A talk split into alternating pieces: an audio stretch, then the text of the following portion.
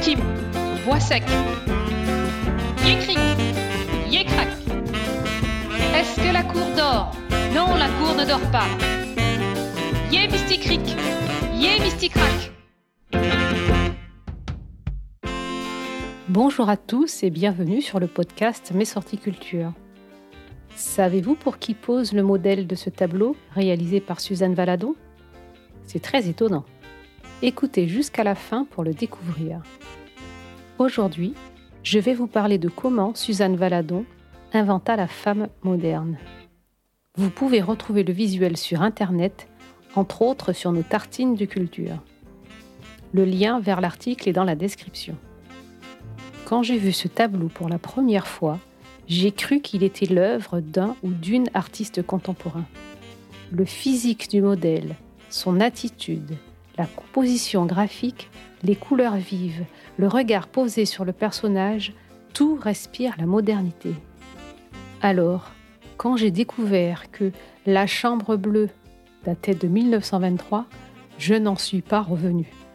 Celle qui signe cette image, c'est Suzanne Valadon, artiste autodidacte, fille de blanchisseuse et de père inconnu. Quand sa mère, désargentée, quitte la campagne pour Montmartre, elle plonge sa fille, née Marie Valade, Suzanne Valadon est son nom d'artiste, dans un Paris bohème et vibrant, celui du début du XXe siècle. Après une courte carrière dans le cirque comme trapéziste, interrompue par une mauvaise chute, la belle Suzanne devient modèle et muse d'une pléiade de peintres en pleine ascension.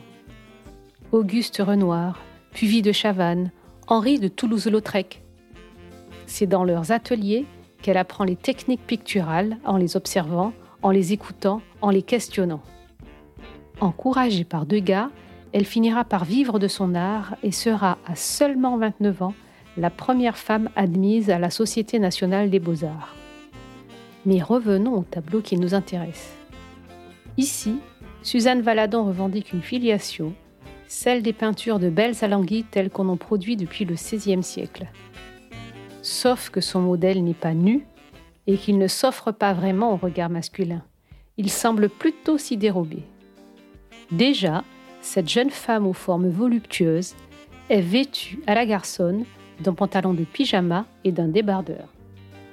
Ses cheveux sont relevés et elle fume une cigarette. Elle semble faire peu de cas du fait qu'on la peigne ou qu'on la regarde avec cette pose très décontractée. Yé crac Yé mysticric Yé mysticrac Suzanne Valadon ne faisait pas appel à des modèles professionnels, et on peut lire ici ou là qu'il s'agissait peut-être de son employé de maison. Il y avait en tout cas, semble-t-il, une vraie complicité entre ces deux femmes, peut-être de l'admiration aussi envers cette femme qui semble solide, sensuelle, mais sans souci de se plier au code conventionnel de la séduction, à l'aise avec son corps.